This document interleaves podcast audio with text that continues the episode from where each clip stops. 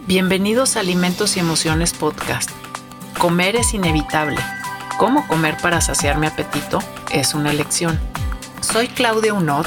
Acompáñame a hablar sobre temas de conducta alimentaria, de la relación emocional que tenemos con los alimentos y cómo satisfacer uno de los impulsos más fundamentales que tenemos en nuestra vida, nuestro apetito. Hola, ¿cómo están? Qué gusto estén aquí conectados el día de hoy. Vamos a tener un programa muy interesante. Está aquí, va a estar aquí con nosotros en un segundo cuando ya le dé entrada al programa. Em, Sofía Martínez Vázquez y vamos a hablar hoy sobre cómo digiero cómo digiero, me siento y vamos a echarle una visita a lo que es eh, la conexión intestino-emociones. Así es que bueno, espero que les vaya a gustar mucho. Mañana es el día de la salud digestiva, así es que vamos a hablar de este tema por esta razón. Y, em, y bueno, déjenme les cuento un poquito sobre Sofía. Sofía Martínez es licenciada en nutrición por la Universidad Autónoma Metropolitana Xochimilco y es maestra en ciencias de la salud por la Universidad Nacional Autónoma de México y en este momento es estudiante del doctorado en bioética en el Instituto de Investigación en Bioética. Bueno, ella tiene eh, múltiples eh, publicaciones sobre capítulos de libros, es miembro del Colegio Mexicano de Nutriólogos, de la Asociación Mexicana de Nutriología y es expresidenta de la Asociación Mexicana de Nutriología. Eh, eh, ella trabaja en el Instituto Nacional de Nutrición Salvador Subirán, precisamente en esta área de salud digestiva, así es que bueno, yo creo que ahorita más que presentarla más, eh, el chiste va a ser poder también hablar con ella, así es que le voy a, a dar entrada en este momento a ver si anda por aquí conectada ya. Eh, no la veo, no la veo, por aquí va a estar, vamos a invitarla para que pueda entrar. Eh, está terminando también ahorita una, una ponencia, por eso también con, el, con esto del tema de, la salud digestiva mañana. Em, bueno, el lo que vamos a tratar de hacer el día de hoy es que vamos a tratar de hablar sobre lo que son la, conexión entre el intestino y el cerebro. Y entonces ver cómo eh, nuestra salud digestiva, eh, eh, nuestra salud digestiva está realmente ligada pues a esto. A ver, me dice que ya está conectada, pero no, no la encuentro.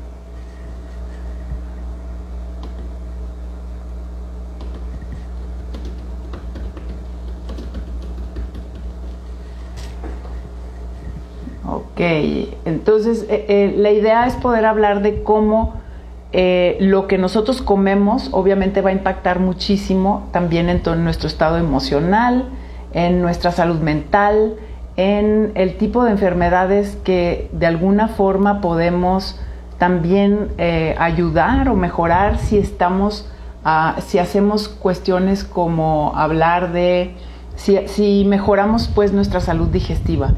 Entonces esto lo vamos a poder hacer a través de, aquí está, vamos a ver, vamos a, darle la entrada a...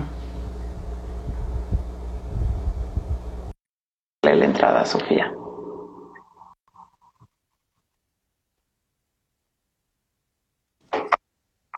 Hola, hola. Hola, ¿cómo estás?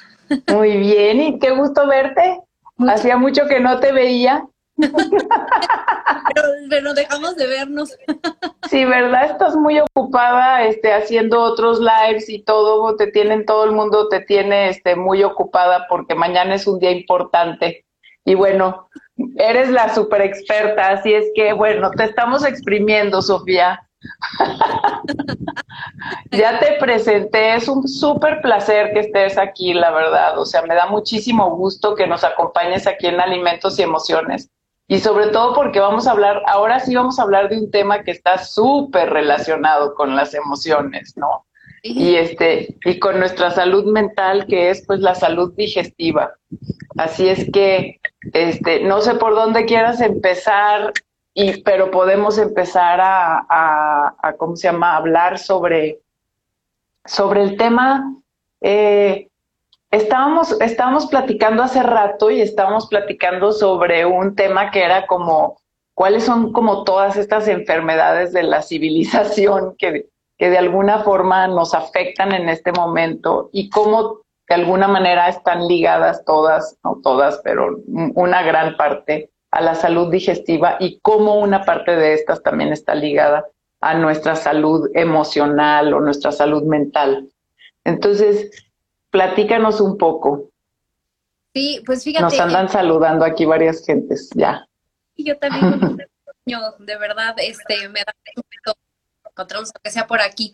Pero justo, eh, Claudia, vengo de un, de un webinario eh, de, de tener en donde hacíamos una serie de reflexiones acerca de lo que hicimos en COVID, que bueno, tú y yo conocemos cerca porque tuvimos la oportunidad de encuestar a la gente. Y, esto pues nos, nos ha permitido también ampliar en sentido este, a, la, la cuestión de darnos cuenta hasta dónde fueron los límites un tanto de esta pandemia, qué consideramos que se puede asociar como parte de la civilización. ¿A qué voy con esto? A que nos dimos cuenta que era que en donde estábamos más llenos de gente, más eh, con mayor eh, población eh, conjunta, como ciudades principales, fueron las que más sufrieron este problema de la pandemia. nosotros nos pudimos dar cuenta en la, encuesta que ciudades o estados que no nos contestaron no tenían ese sentimiento tan arraigado de una preocupación tan importante como qué va a pasar con nuestras vidas, ¿no? Con este tren que llevamos con, con esta velocidad, ya muchas de las personas que las decíamos, fue como un tren ¿no? Y nos dimos cuenta también al voltear a vernos nosotros espejo que estábamos eh, ocultando o obviando o olvidándonos un poco de nuestra propia salud digestiva. Nos acordamos meses después y dijimos, ah, caray, ya me acordé que se me inflaba el intestino, que se me inflamaba la este, antes del COVID, pero con todo el COVID y la preocupación se me olvidó, este, lo cual pues nos hace una conexión perfecta, esa, ese, con lo que vamos a platicar el día de hoy, que es esta conexión cerebro-intestino, este, y cómo eh, nos hace de repente jugarretas o a veces nos hace muy buenas eh, jugadas y nos da respuestas de manera eh, cotidiana. Es decir, a veces podemos tener el intestino de perfectas condiciones eh, porque prácticamente nuestra armonía,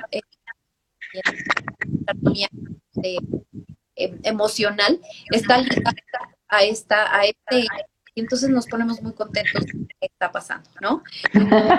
Oye, este, Sofía, tantito antes porque se oye muy cortado el volumen, no sé si, si este, tendrás por ahí unos audífonos o algo quizás te puedas conectar.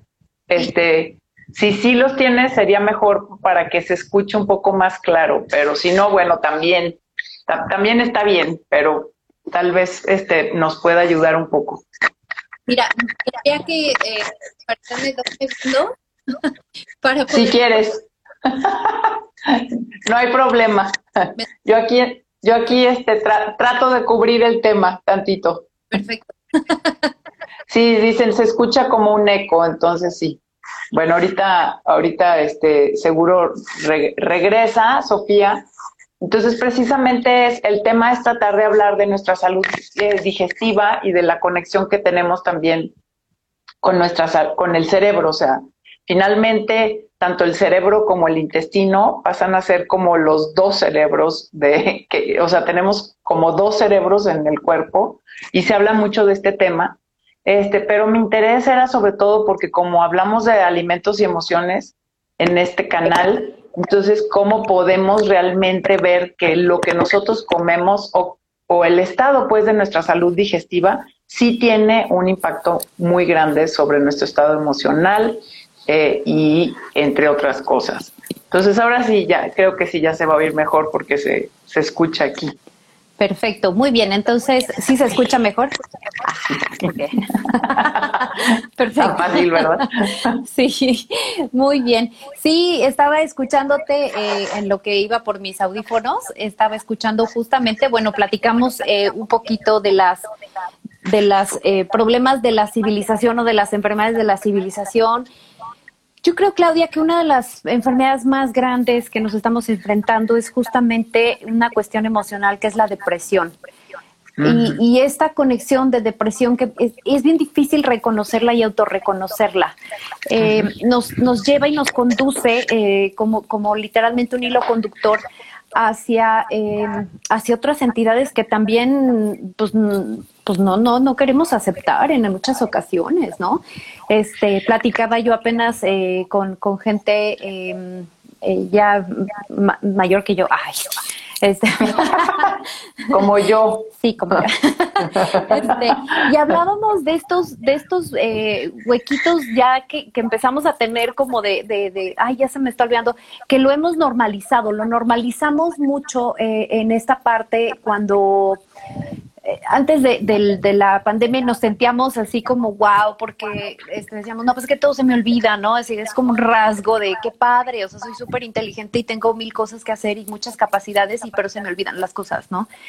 Cuando en realidad, cuando, cuando nos quedamos en casa, cuando nos quedamos a reflexionar, cuando vimos que se nos olvidaban las cosas elementales, ah, caray, como que nos cayó el 20 y dijimos, no, no, parece ser parte de, de otra cosa y no necesariamente este, es un rasgo de inteligencia o superinteligencia, ¿no? Parece que algo estoy descuidando de, mi salud mental. Y, nos dimos cuenta también en ese sentido, pues que estábamos em, no, no, no razonando que probablemente estábamos eh, o tenemos alguna otra cuestión orgánica y que no la, no la podemos reconocer de manera tan, tan evidente, tan importante, tan tangible.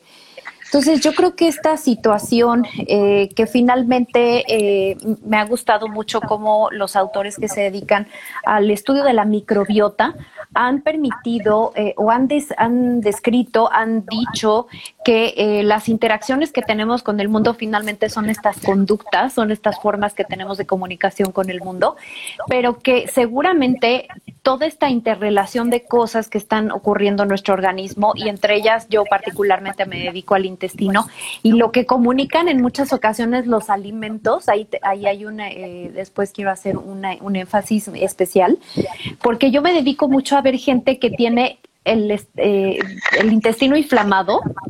Este, últimamente em, he, sumado el estómago inflamado a todo este, a todo este síndrome. Y eh, pues me doy cuenta pues de la comunicación, no nada más de lo de mi, de mi emoción con el, con lo que estoy comiendo o lo que estoy teniendo como síntoma, sino que exactamente qué me produce al, al introducir un alimento a mi boca, que yo empiezo a somatizar desde que empiezo a comer ese alimento. Es una cosa impresionante. Estos alimentos gatillo que vemos mucho en la, en la gastroenterología y que se han descrito hasta el cansancio, ¿no? Este, diciendo, yo tomo eh, frijoles y este, y, o, los huelo simplemente y pum, ¿no? Me, me pongo como globo. Me inflamo. Exactamente, ¿no? Entonces, este, pues eh, esto nos ha permitido tener, eh, hacer, profundizar un poquito más en, esta comunicación y, este eh, eje cerebro-intestino, ¿no? Entonces, pero, hace rato hablabas, este, o sea, de la relación ya también con depresión, pero yo, depresión sería quizás un grado más, ya, de, de mayor alteración, pero yo, yo diría que es como trastornos del estado de ánimo. Pues sí. Porque, porque finalmente tal vez estoy pensando que, que como que si fuera un este como un continuum, ¿sabes? Como, como con menos grados de gravedad o más grados de gravedad. Entonces, quizás ya un nivel un poco más avanzado, entonces tal vez ya sería, pero, o sea, como en ese estado de ánimo, ya sabes, de cómo me siento el día de hoy y si me siento bien y si me siento así, sabes, como un ser humano feliz, por ponerlo de una manera. Y finalmente llegar a ese lugar, como un lugar en donde digas, ah, mira, hoy estoy teniendo un buen día. O sea, mi intestino y la mi salud intestinal, yo creo que sí juega un papel en ese como en ese rango de, eh, de salud mental, pues, ¿no? Sí, sí, definitivamente. Entonces, de, bienestar, ¿sabes? Hoy estoy bien, este, aquí estoy bien, ahorita, hoy me siento bien, como con ese potencial que puedo tener de, de, de, tener un buen día, o no porque todos los días tengan que ser buenos y no tengo problemas, sino porque porque tengo el potencial de, de, de, de, de, mi salud emocional estar bien. Sí. Entonces, por eso, ¿no? Sí, sí, fíjate que yo he hecho algunos experimentos pequeñitos, este, digo, eh, no, no, así tan, tan No te creo, Sofía. ¿Cómo crees? Una investigadora como tú. sí, hombre, me la paso pensando y pensando cómo, cómo saber. Pues sobre todo porque hay gente este, que, me, que me, me busca mucho, me consulta y me dice, oye, ¿sabes? O sea, este, yo hace 20 años que Em, estaba en estas circunstancias, vamos a decir, por ejemplo, estaba embarazada y entonces pasé por una pescadería y olí el pescado y ya se me quedó la sensación y ya todo, ves que veo pescado vomito y dices, pero ni siquiera lo comiste, ¿no? Entonces, sí, súper interesante. Entonces me he puesto a hacer algunos experimentos en las personas, este, no, no, no malintencionados, sino más bien para tratar de descubrir qué es lo que está pasando con su conexión del, del cerebro y el intestino.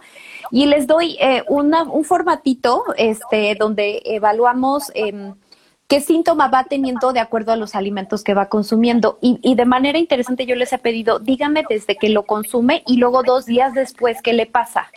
Y con esta, con esta este, em, intención, pues la idea es saber si es un problema digestivo o es un problema de percepción del alimento.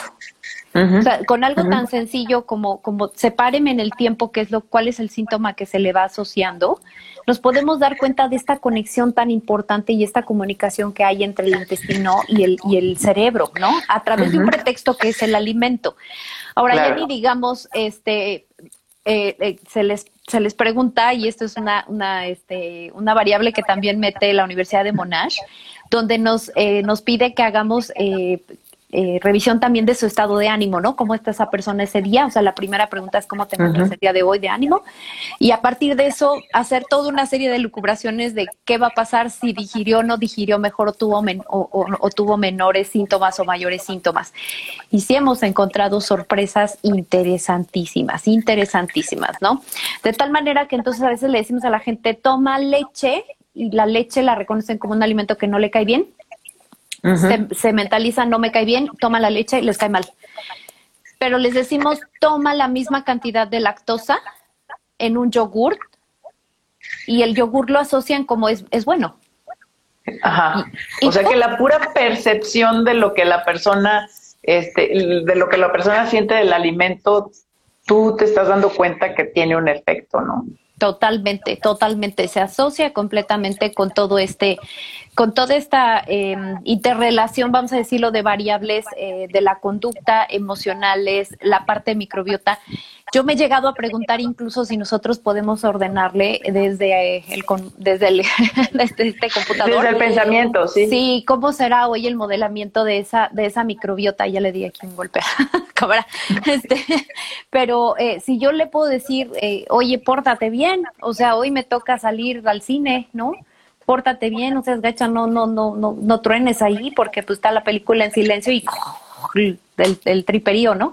Este, y, parece que parece que sí hay sí hay tal, aunque suena medio mágico y medio, medio chistoso esto que estoy diciendo, pero parece que sí tenemos esa esa capacidad a través de unos eh, de unos receptores específicos. Ay, Dios mío, de unos receptores que tenemos a nivel intestinal y que van haciendo esta comunicación, este, tanto de la, de la presión, tanto de eh, cuando tenemos, por ejemplo, una mala digestión en el, en el intestino y, avisan y dicen, oye, para, para, para, o al revés, eh, continúa comiendo, no pasa nada pero son eh, este, sustancias, Claudia, que se han ido encontrando poco a poco a través del estudio de la microbiota de manera súper, súper interesante, la verdad. Nos han dejado un panorama completamente diferente y nos han permitido tener un concepto nuevo que es la medicina de personalización. este nuevo abordaje este, es, eh, está cobrando muchísima fuerza, sí. pero ya platicaremos un momentito más de eso. Ok, eh, ahorita sí me interesa mucho porque, o sea, se asociaría también con la palabra tailoring en, en inglés. Sí, sí, sí, parece. Sí, sí, sí. o sea, es como tailoring y personalization, ¿no? Pero bueno, sí. si quieres, si ahorita lo, lo, lo, abordamos ya, en la parte como de tratamiento, ¿no? Al, Quizás al final.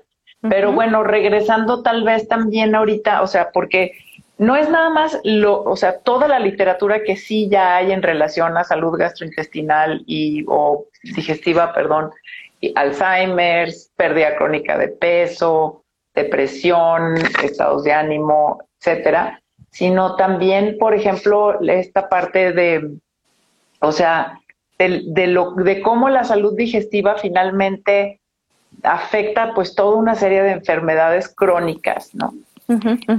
Y, y, bueno, la ligamos, quizás la ligamos más directamente con, el, con toda la serie de, de enfermedades crónicas, pero finalmente sí hay mucha literatura ya, ¿no? En relación a la salud, eh, a todas estas enfermedades que estaba mencionando hace rato. Claro, eh, fíjate que en ese sentido me gustaría eh, ahondar ahora sí en las enfermedades que a mí me, me, me, confieren más y que de las que más estoy cercana estudiando, que es, por ejemplo, las enfermedades inflamatorias intestinales, ¿no? Donde, donde vemos esta, esta, este, este vuelco que hemos dado, esta nueva visión que tenemos acerca de las enfermedades, de la metainflamación, de, de, de, vamos a decirlo, eh, lo que antes le llamábamos una, una inflamación generalizada o sistémica y ahora ya sabemos que se llama de esta forma, porque también pensamos que esta inflamación está afectando ciertos niveles de citocinas o de interleucinas o de la producción de algunos metabolitos como la cantidad de butirato, de propionato que está en el intestino.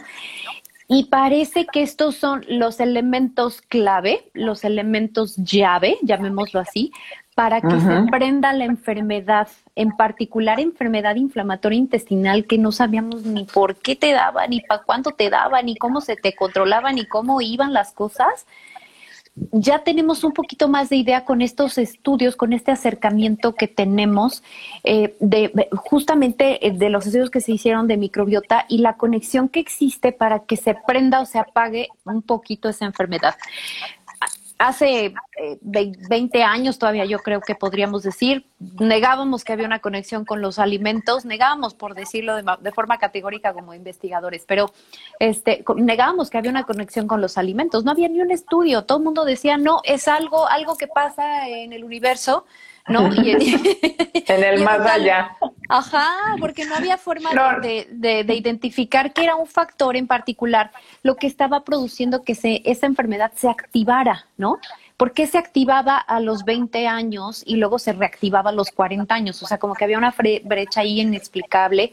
Y ahora sabemos que toda esta cuestión de cuánto estoy comiendo, cómo estoy comiendo, este, qué tipo, qué patrón de alimentación estoy teniendo, me va a permitir o no que se prenda o se apague más rápido esa enfermedad. Curiosísimo, curiosísimo y muy importante en este momento, ¿no? Claro, Claro. Y entonces, en ese sentido, o sea, en esta metainflamación, o sea, en la conexión con el cerebro, tienes, o sea, un intestino permeable que de alguna forma va a generar la secreción de citocinas, etcétera, pero que también esas citocinas pues van a finalmente viajar hacia el cerebro y entonces vas a tener como eh, la resultante de tener también como un en este leaky gut que se le llama, ¿no? Pues este, también vas a poder, vas a tener como un leaky brain, ¿no? Sí. Entonces, ¿qué es lo que pasa pues en, eh, ahí y cómo podemos, o sea, o qué, qué es lo que está sucediendo pues a ese nivel, ¿no? Ya también como de mediadores pues a nivel este, inflamatorios o proinflamatorios y antiinflamatorios que se derivan de, del intestino, pues muchas veces. Sí, fíjate que esta, este acercamiento acerca de la permeabilidad intestinal empezó hace también hace algunos años con los pacientes de terapia intensiva. Eh, se pensaba en estos pacientes que eh, mientras mayor, eh, mayor les, puntuación en las, escalas de gravedad, este, se utilizan ahí escalas donde nos hablan de qué tan grave está o qué tan enfermo está un órgano, pero que mientras mayor estaba esta situación, como que en el intestino, eso se, se conjeturaba, este, que el intestino se abría y entonces hacía que hubiera mayor permeación de, de bacterias y esto hacía que la gente se enfermara más, o sea, que todavía se aumentara la gravedad de la enfermedad de manera súper interesante. Eh, hace, bueno, ya les dije más o menos, este, hace, cuánto empecé a meter en este rollo y ya me calcularán la edad pero este pero más o menos en hace ese tiempo eh, estaba yo haciendo mi servicio social y justo mi, mi, mi tesis de, de licenciatura fue eh, utilizando una fórmula que era inmunomoduladora para darles a las personas que tenían pancreatitis aguda y que llegaban a terapia intensiva por esta pancreatitis aguda. Entonces les dábamos una fórmula que estaba con este em, ácidos grasos N-3. Eh, era una cosa fabulosa desde el punto de vista nutricional e inmunológico. Sabía rayos, espantoso, era una cosa horrible. sí, imagínense entre emulsión de Scott y este sin, sin, sin el sabor naranja. Este, pero con olor a pescado. sí. este, ácidos nucleicos, o sea, imagínense, en vez de proteína eran ácidos nucleicos y este y utilizábamos eh, almidones en vez de hidratos de carbono simples y entonces eso, aquello era una cosa rarísima. Se lo tomaban los pacientes que no, no aguantaban mucho, daban dos traguitos y listo, pero a otros este, tuvimos el ingenio de ponerles una sonda y ponérselos hasta el intestino. Y de manera sorprendente nos encontramos resultados con que eh, la gente que, que, tenía esta posibilidad de, que se le infundiera una solución de este tipo tenía menor cantidad de fallas orgánicas que la gente que no, se, no la tomaba o no se le podía poner.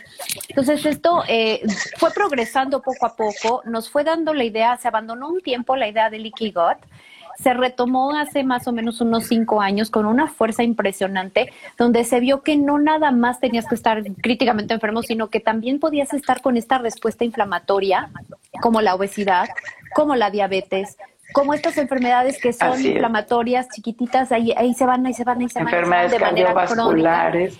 Sí, sí, sí, y se vio que había mayor, que había un aumento de la permeabilidad.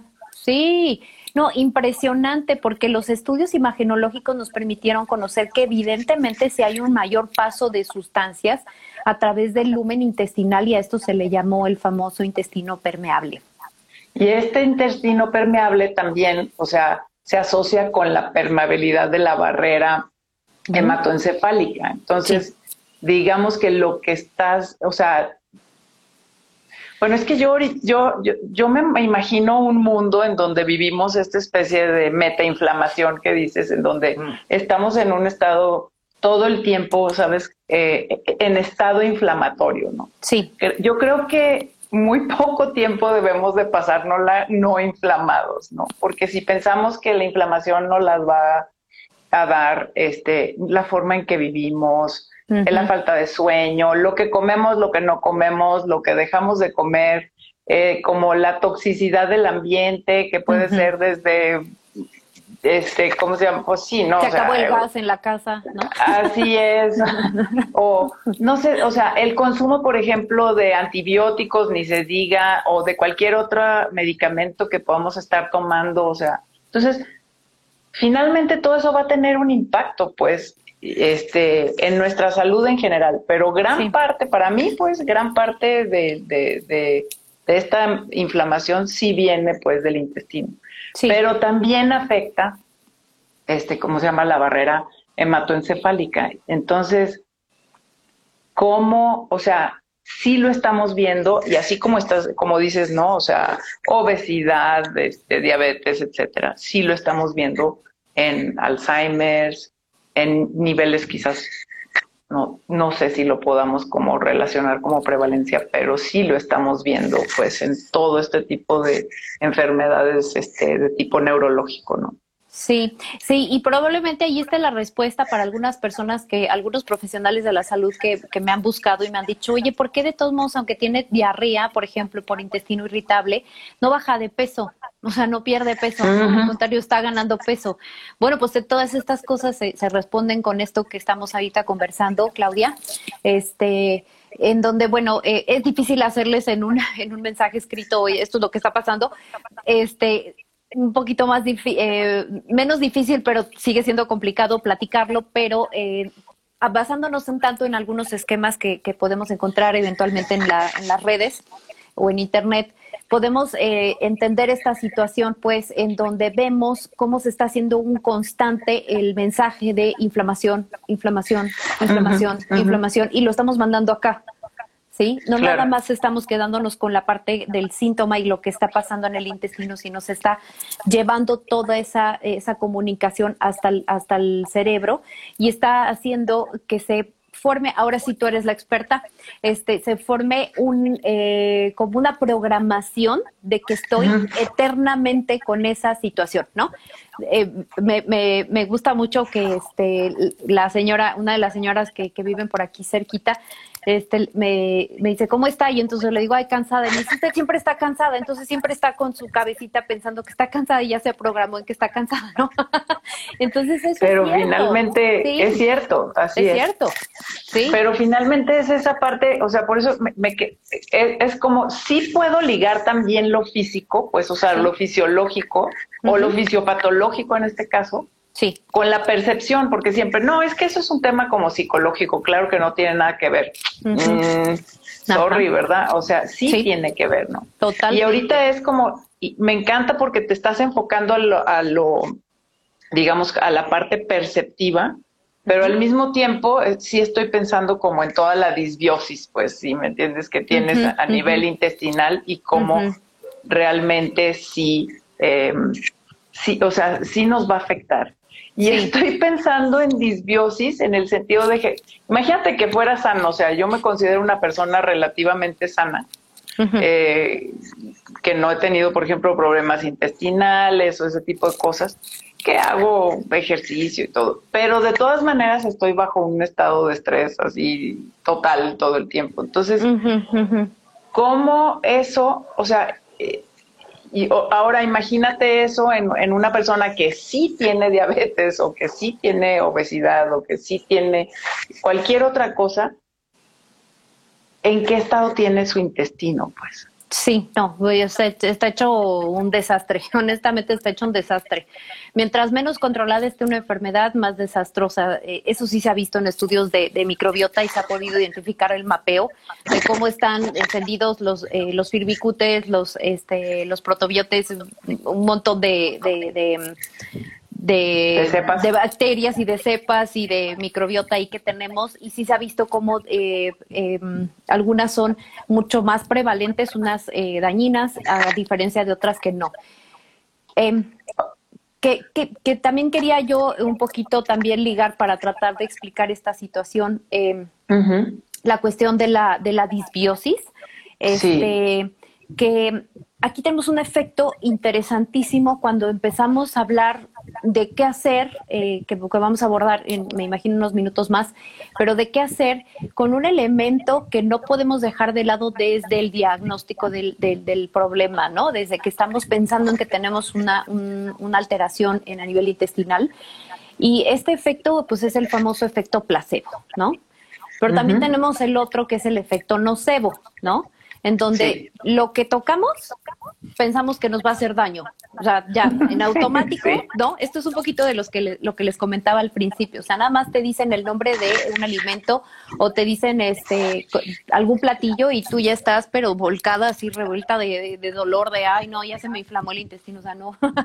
este, nada más de olerlo. Exactamente, pero justo estos dos, eh, estos dos conceptos nos permiten entonces ligar exactamente lo que estamos ahorita tratando de explicar, que es eh, esta conexión que existe entre eh, las emociones y finalmente un daño real orgánico en ciertas enfermedades, como ahora sí retomo, como la diabetes, como la hipertensión. Yo creo, Claudia, que si nosotros dedicáramos un poquito, vamos a pensar que tuviéramos una, una enfermedad, ¿no? Eh, toco madera y así, pero este, vamos a, pensar, pero si yo pienso positivo, no estoy diciendo que seamos este del club de la, ¿cómo era el club de sí, la? Sí, sí. Exactamente. No, simplemente estoy diciendo que tratemos de armonizar un poquito y, y meternos en este mindfulness, ¿no? completo de, de, sentir, ok, estoy enferma, acepto que estoy enferma y entonces cómo voy haciendo toda esta conexión con mi cuerpo y cómo voy procurándole, no nada más salud en la parte eh, orgánica, sino también lo que yo le estoy proveyendo como alimento mental y emocional. A, mi cerebro, así es, a mi cerebro, así es. Entonces, ¿cómo me siento yo también? O sea, bueno, yo he estado hablando nada más como que yo me quiero traer al, al intestino que enferma al cerebro, ¿no? Pero si tú estás así como, no, no, no, Claudia, o sea, el cerebro también está enfermando al intestino, o sea, si yo estoy en un estado, o sea, si yo tengo pensamientos más positivos, eh, uso técnicas de respiración, de mindfulness, de, de, estar presente en el aquí y el ahora, de darme cuenta que si estoy estresada puedo salirme a caminar al pastito, ya sabes, o si tengo chance, o de menos quitarme los zapatos, ¿sabes?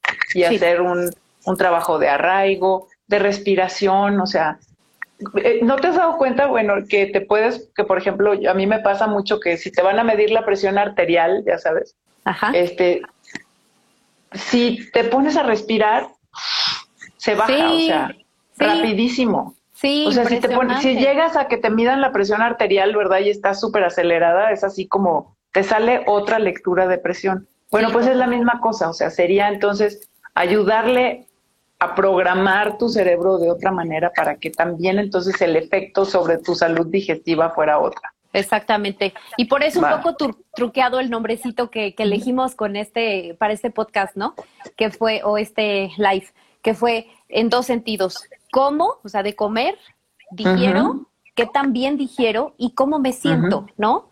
Y también, si lo leemos de corrido, es como, como la forma en la que yo estoy comiendo, es decir, cómo digiero, me siento, ¿no? Claro. En fin, este, es, es, un poco tratando de explicar toda esta interrelación eh, que tiene que ver los, los alimentos, que tiene que ver eh, la forma en la que como, este, lo que estoy comiendo. Em, y yo eh, dejaría un poquito esa variable de lado, lo que estoy comiendo, porque, bueno, sí hay muchísimos estudios al respecto de que si es em, alto en FODMAP, si es alto en grasa, si es alto en proteína de un tipo, que si esa proteína está digerida o no, si esa proteína tiene, está libre de aditivos, en fin, una serie de circunstancias, pero lo voy a dejar tantito de lado para tratar de, contestar esta cuestión de eh, la conexión finalmente de lo que está pasando al interior, es decir, de esta disbiosis con eh, la, presencia finalmente de una alteración eh, metabólica y cómo nos, nos conecta y, viceversa. O sea, como ese cerebro también nos está mandando de regreso una información para que ese síntoma, o esa es la forma en la que nos estamos expresando, o el cuerpo se está expresando a través de un síntoma, pero para que esa conexión se dé y entonces tengamos estas respuestas a final del día que podemos modelar. Sí podemos hacer cosas, ¿no? Claro. Sí, e, eso, e, eso me está gustando mucho y entonces estoy pensando en toda esta parte de también cómo mi cerebro alimenta a, mi intestino, ¿no? Y sí, por eso tú, tú, tú, la decisión que tomaste de, que, de cómo ponerle al live realmente sí tiene como muchísimo sentido. ¿Qué, ¿De qué forma nos podríamos como o sea, ¿qué, evidencia realmente hay de, de, digamos, de algunos factores que, real, que puedan ser como proinflamatorios o antiinflamatorios y que estén jugando una parte en toda esta metainflamación que ya decidimos, pues creo que hasta este, hasta este espacio de la plática, que podría ser tanto a nivel intestinal como a nivel, este, ¿cómo se llama?, cerebral o es más, de todo el cuerpo, pues. En este espacio, o sea, ¿cuáles serían estos, estos, estos factores que sí, en donde sí hay suficiente evidencia que podemos decir, a ver, no, sí es inflamatorio esto y no es inflamatorio, o es antiinflamatorio esto otro? Para ti, tú, ¿Cuál, pues ves que juega la, que cubra como que cobre la mayor importancia?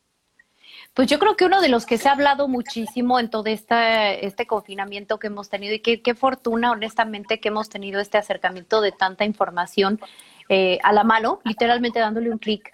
Pero mucho de lo que se ha hablado y que han hecho mucho hincapié y que, bueno, seguimos y seguimos y no vamos a, a quitar el renglón hasta que no veamos un cambio real en la obesidad.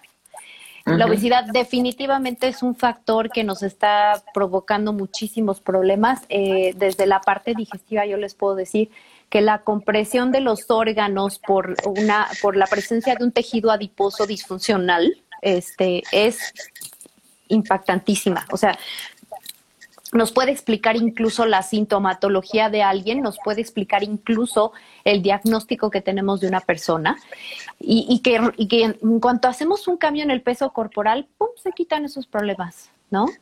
De verdad, es, es, una, una, conexión impresionante con el peso corporal, con, el Y no estás hablando de pesos ideales, ni mucho menos, o sea, estás hablando de pérdidas de peso, ¿de qué? ¿De qué porcentaje, por ejemplo? Pues al 3%, 5%, en realidad no es mucho y, con eso tenemos un, cambio importantísimo incluso en la sintomatología, les repito. A mí me ha buscado gente por eh, porque tiene justo, es que tengo mucho, eh, se me inflama mucho el, intestino y el estómago, ¿no? Ok, muy bien, vamos a tratarlo. No soy tan, este, eh, no hago tanto hincapié en una dieta baja en FODMAP. Es más, a veces ni siquiera les dejo la dieta baja en FODMAP les digo, ¿Te parece que es demasiado restrictiva? Eh, eventualmente sí, o sea, sí tenemos que seleccionar a quién dársela, ¿no? Porque también ahí juega un papel importantísimo, o sea, al yo hacer una restricción tan amplia de los alimentos o, decir, e, estos nada más te quedas y que la misma gente incluso ya lo trae, o sea, este, mucha gente ya viene con una lista prehecha mentalmente o que ya la trae impresa y te dice, mira, yo no como nada de esto, ¿no? Entonces, madre santa, me pasó con una persona que me dijo, yo no como nada de esto y yo le dije, pues todo lo que usted come es bajo en FODMAP, a excepción de un alimento, ahí va el truco, ¿no? Este, que hubo un alimento que yo sí pude detectar y que le dije, mm, sabes, yo creo que podríamos eh, ver y hacer estos experimentos que te cuento de, ah, lo vamos a incluir y lo vamos a quitar, se llaman retos alimentarios, y vamos a ver qué es lo que está ocurriendo, ¿no? Entonces, este, pues de manera sorprendente sí eh, me ha dado eh, respuesta a esta cuestión de, de, pensar en un solo alimento, pero estaba yo pensando en la persona que viene con un exceso de peso y que te dice, este, pues es que yo siento que cuando como es cuando me inflamo. Todavía no lo detecto qué, pero lo que como me inflama. Perfecto, muy bien, vamos a hacer pequeñas modificaciones en su alimentación en cuanto al contenido de azúcares, vamos a quitar refinados, que ese es otro punto importante en esto que podemos hacer y que tiene una eh, evidencia suficiente para disminuir la inflamación. Este, pero bueno, vamos a quitar eh, eh, los alimentos, por ejemplo, procesados, altos en azúcares, altos en grasas, etcétera, pero la pongo a bajar de peso. Antes que otra cosa, la pongo a bajar de peso así como de manera oculta y le va el menú. Lo tiene que hacer puntualísimo, si no, no va a funcionar. Y entonces lo hacen, empiezan a bajar de peso y me dicen, no, ya, o sea, como en dos semanas me siento mucho mejor, mucho mejor. Ah, perfecto, oiga, y le queda la ropa mejor. Total. Ah, súper, ¿no? ¿Qué quiere decir? Entonces que la respuesta fue más bien por un cambio en el peso corporal o probablemente en la, en la composición corporal, que es lo que, a lo que más le tiramos los nutriólogos actualmente, a que hay un cambio en, este, en esta composición corporal. Este, y, y, se mejora la sintomatología gastrointestinal y entonces ya no es un problema, ¿no? Ya, ya le puedes hacer otras cosas que ya no tienes que hacer cosas tan, tan, tan elevadas, tan, tan restrictivas, ¿no? Mm, Entonces tienes, o sea, como todo esto antiinflamatorio finalmente, como dices, va a ser en parte este, esta, o sea, dietas este, de alguna forma un poco restrictivas, eh, con, o sea, sin algún tipo de, o sea, sin grasas, sin ultraprocesados, etcétera. Y otros factores, ejercicio, sí. sueño. Sí. O, déjame, voy todavía a los, a los dietéticos, este, em, quizás este, más frutas, más verduras, más, este, más oleaginosas.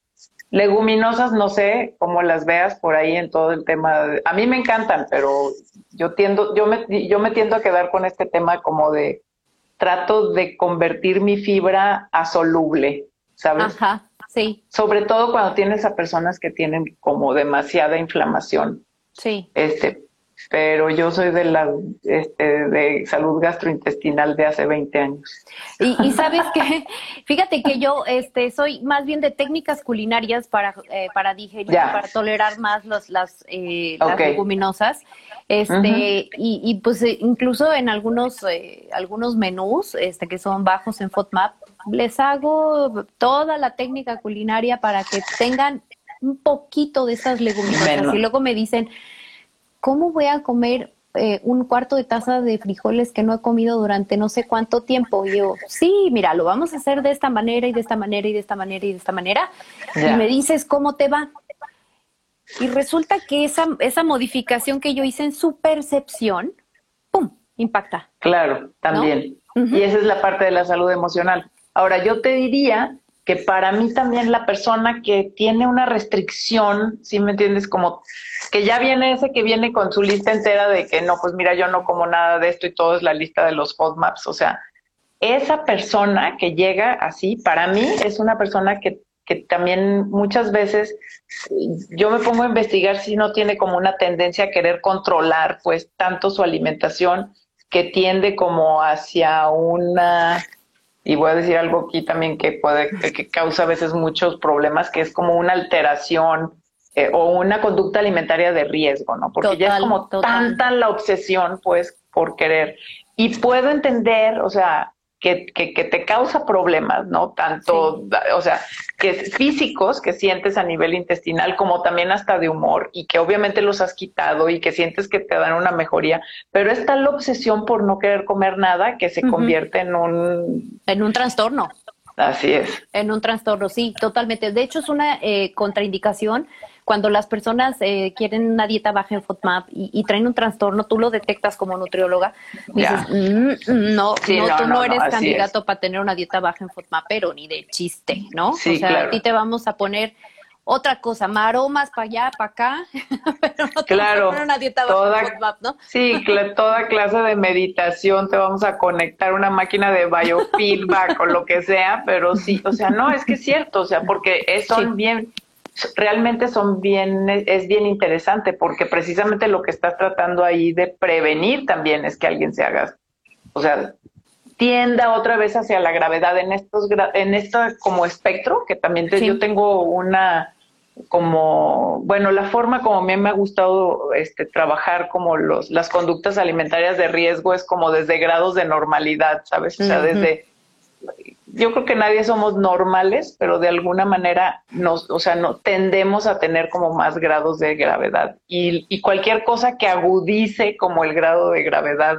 de, de también de, de, un, de dificultades con tu conducta alimentaria se deben de, de, prevenir y esta puede ser una muchísimo. Y la otra también, fíjate que puede ser y que también está muy relacionada a salud mental, es esta parte de que de que como o sea, estoy tratando de escoger todo lo que sea saludable para mi intestino, ¿verdad? Entonces voy, todo tiene que ser orgánico y entonces le voy a quitar todo lo, ya sabes, los tóxicos y todo tiene que ser súper natural y si no tiene cúrcuma y, y chía y y este jengibre y todos, entonces no puedo comer nada de eso. Que también eh, puede ser una conducta de riesgo. Pues. Totalmente, sí, sí, o sea, está, tenemos ahí una gama impresionante de personalidades, ¿no? cuando tratamos de cuidar el intestino, este, vamos, o sea, yo apenas me, no lo conozco al 100%, pero eh, he escuchado de una tendencia que se llama trofología, este, que traen un rollo que yo todavía no termino de entender, honestamente, eh, ojalá que algún día me tope con alguien que tenga toda la paciencia de explicarme paso a paso la trofología, porque de repente veo que dicen, no, todo lo rojo no, y yo digo, ¿cómo le hacen? Este, y luego todo lo no sé, lo dulce va, abajo de tal, eh, tal este, percepción de dulzor, eh, no, y todo lo que está arriba, no sé qué. Y, yo digo, Dios mío, ¿cómo le hacen para hacer esas clasificaciones? De verdad, no las entiendo. sí, sí, eh, a veces batallamos con hacer clasificaciones de grupos de alimentos, imagínate en hacer una clasificación por otras características eh, así de particulares. En fin, pero tenemos una gama impresionante de alimentos y de, formas de, cuidar nuestro intestino. Y algunas de ellas han recibido atención, Claudia, eh, desde el punto de vista de la investigación. Eh, me quiero centrar en, un tema que... Sí, para ir cerrando, porque nosotros, nosotros estamos aquí bien encantados de la vida. como siempre, como siempre, nuestras charlas son larguísimas. Así es, así pero, pero, pero, para ir aterrizando en, recomendaciones. Exactamente. Este, yo solamente eh, eh, para, para hacer énfasis en este, en este tema que está un poco en boga, que es los alimentos fermentados, ¿no? Este, está todo yo soy mundo, fan. Sí, Pero no soy fan de ahorita, o sea, yo llevo 20 años usándolos, o sea, no es moda. Para mí no es moda. bueno, yo he escuchado que todo el mundo está con, con, la pregunta este de, del como del, del, año, ¿no? Oye, ¿puedo comer fermentados y mejoran la salud gastrointestinal? Y esta es la pregunta más común, ¿no? Y entonces, este, la respuesta desde la ciencia eh, es una revisión que hizo este uno de los investigadores más importantes en dieta FODMAP y de, alimentos este, y la fermentabilidad de, los alimentos y que, lo que te consumes y lo que pasa ya en el intestino, etcétera. Y él, desde el punto de vista de la salud digestiva o de enfermedades digestivas, eh, lo resume en un estudio que publicaron eh, hace ya más de un año, eh, desde el 2019, a finales del 2019, en donde dice, mm, mm, no hay evidencia. Mm, Ay, qué sí. Bueno, yo me lo seguiré comiendo. claro. Entonces entra el punto que te había dicho hace Pero por cultura. Exacto. Pero te, pero te digo, o sea, entra el tema que, que te había dicho hace ratito sobre el uso de placebo, sobre el uso de este concepto de placebo y nocebo, más ahora de placebo cuando estamos hablando de tratamiento, ¿no? Donde yo me tomo el alimento y me, y me, me, me siento tan bien por estar haciendo una acción, o sea, incluso desde que estoy poniendo a fermentar mi alimentito, lo estoy ah, activando o lo estoy le estoy haciendo algo, alguna modificación yo solita y estoy bien contenta ahí en mi cocina, yo ya me siento bien. Claro. estoy, pero segurísima que eso, a pesar de que me digan que tiene cantidades eh, extremas de FODMAP, no me importa mí me bien, ¿no? claro. Yo soy de esas, o sea, yo, yo, yo sí soy de esas. A mí me gusta, o sea, pero es como un enorme placer, ¿sí me entiendes? El, el, el, o sea, el preparar también los alimentos de, de forma natural, pero eso a mí me, me, ayuda también a mi salud mental, pues, ¿no? Total. Entonces, estoy de acuerdo contigo y qué lástima que salió que no, que los fermentados no funcionaban o que la evidencia no, yo, yo, yo lo seguiré utilizando, pues. Sí, sí, pero es también como decía, como te decía, es algo cultural también, o sea, en mi, en mi familia se hacía este sauerkraut, ¿sabes? Este, porque mi papá venía de la zona norte francesa, pues. Este, desde chicas, o sea, lo hacíamos en la casa y lo ponía a fermentar, ¿no? La col. Entonces no es, o, o si tomas tepache, o si tomas, este, ¿cómo se llama? O sea, todo ese tipo de cosas, ¿no? Claro, sí, por ejemplo, a mí el tepache me une totalmente con mi, con mi, con mi casa, o sea. Claro, con tu cultura. Claro, ¿no? Y, y este, y no lo voy a dejar de tomar también, ¿no? Y Así es. Y esas cosas, o sea, Así a que me digan que está bien alto en FODMAP, no me importa. Este, bueno, si tienes problemas con tu salud gastrointestinal, porque si no los FODMAP sí, sí, exactamente. Pero fíjate que eh, platicando algunas estrategias que podemos hacer y para, eh, como dices tú, para ir aterrizándolo en la práctica, en la práctica clínica, pues es un poquito también regresar la mirada, eh, como lo hacíamos esta reflexión hace, hace una hora que estábamos comentando que, que nos ha dejado el COVID, ¿no? Este, es justamente regresar a estas alimentaciones tradicionales. No estoy hablando de que nos tengamos que encajonar en un patrón específico, sino de, retomar algunos alimentos que han sido milenarios, que han podido resolver muchos problemas y que justamente nos hacen esa conexión. Em, hace poquito recibí un, un, video de mi mamá, porque mi mamá es como muy, este, muy cuida tu, tu cuerpo, tu mente para que puedas estar bien, ¿no? Sí, me encanta tu mamá.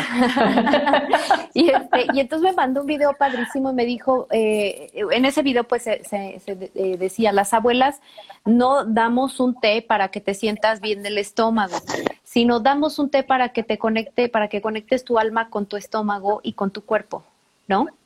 exactamente es eso, o sea, sentarnos nuevamente o, pararte o hacer la posición que tú quieras, pero volverte a conectar con tus necesidades con lo que realmente eh, tú, tú, puedes tener y dejarte de estarte inventando 20 eh, mil cosas este, que, que, probablemente hasta incluso pudieran tener evidencia científica, pero no se, no, no se amolda a ti, no, no, no es parte tuya, porque finalmente de eso se trata toda esta conexión cerebro-intestino. Claro, claro, por supuesto. De, de que tú te sientas, de que tú tomes decisiones en base a lo que te está funcionando, ¿no? Claro, pero finalmente también a la hora de que te sientas y preparas ese alimento que a ti te gusta, o sea, si le estás echando la cúrcuma nada más porque te dijeron que era inflamatoria, yo creo que ni un efecto va a tener, porque si te lo estás comiendo como dices a fuerzas, ¿no?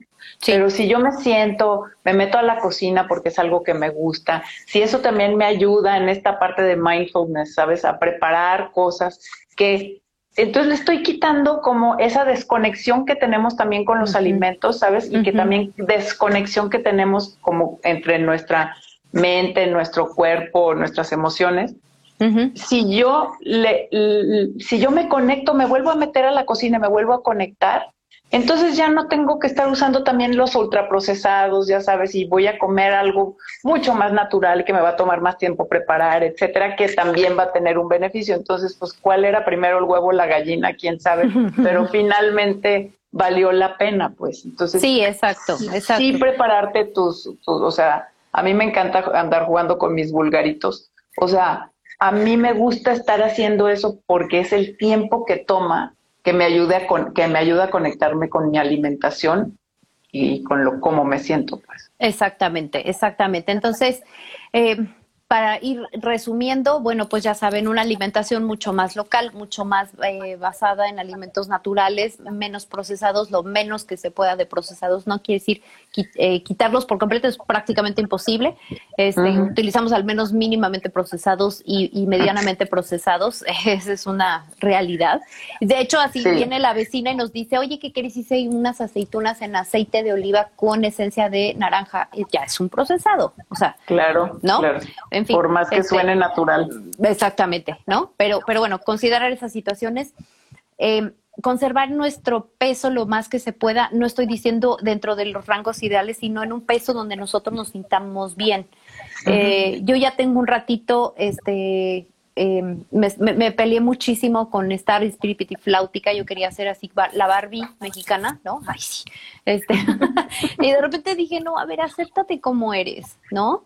Busca tu peso, busca dónde te gusta, cómo te ves, poniéndote la ropa, este, poniéndote un traje de baño, poniéndote, etcétera, en esa condición. Y ahí mantente, eso sí, ahí mantente, ¿no? Porque entonces eso sí va a provocar que tú tengas una, eh, una armonía y una buena conexión de, tus, emociones con tu salud total. Así es. Este, em, cuidar muchísimo el hábito de sueño. Eh, nos dimos cuenta en esta pandemia, Claudia, ¿te acuerdas cómo vimos los, resultados impresionantes de la gente que estaba durmiendo dos horas, estaba teniendo diez siestas al día? O sea, impresionantes, de verdad, unos cambios terribles de, del hábito de dormir. El ejercicio también. El ejercicio, lo dejamos de hacer un montón en y el este alcohol, ¿te acuerdas? Sí, también así, para arriba, ¿no? Entonces, este, no estamos diciendo que no, no estamos diciendo que no, no es, eh, no es, nada es prohibitivo y yo creo que ese es un concepto eh, bien, bien nuevo, eh, no está nuevo, es, está emergiendo nuevamente en la nutrición, este, sino más bien es, dirigir las acciones, ¿no? O sea, a ver, ok, tomas alcohol, bueno, vamos a dirigirlo un poquito más para que tengas un beneficio de ese, de eso que estás haciendo, ¿no? Hay cosas que son, este, no, no, no las vamos a poder poner del lado positivo, como por ejemplo fumar. El único beneficio que yo le he encontrado a fumar es en la gente que es muy ansiosa y que, ¿no? Sí, sí. este, pero luego trae tantas consecuencias que bueno. Exactamente. Ay, entonces, eh, bueno, realmente yo te agradezco, o sea, porque ha sido un placer estar platicando ahorita contigo, Sofía. este, creo que podríamos estar otra hora, pero ya nos va a correr el Instagram, así es que bueno, este, y aquí ya también se andan yendo a dormir, así es que bueno, también agradecerle a todas las personas que se conectaron y que estuvieron aquí con nosotros. Eh, y bueno, pues Sofía, Gracias, muchas gracias. Al contrario. Nos vemos pronto. Muchas y a todos ustedes, gracias por su tiempo, gracias por habernos escuchado, gracias por haber estado aquí y recuerden que pues nos vemos a la próxima y nos seguimos nutriendo. Muchas Hasta luego. Gracias. Mañana amanece Adiós. amando su intestino. Así es. Y su cerebro y sus emociones también. Exactamente. Y, y no se olviden que están conectadas. Adiós. Adiós.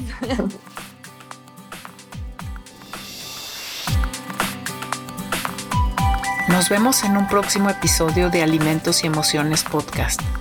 Y recuerda, nos seguimos nutriendo.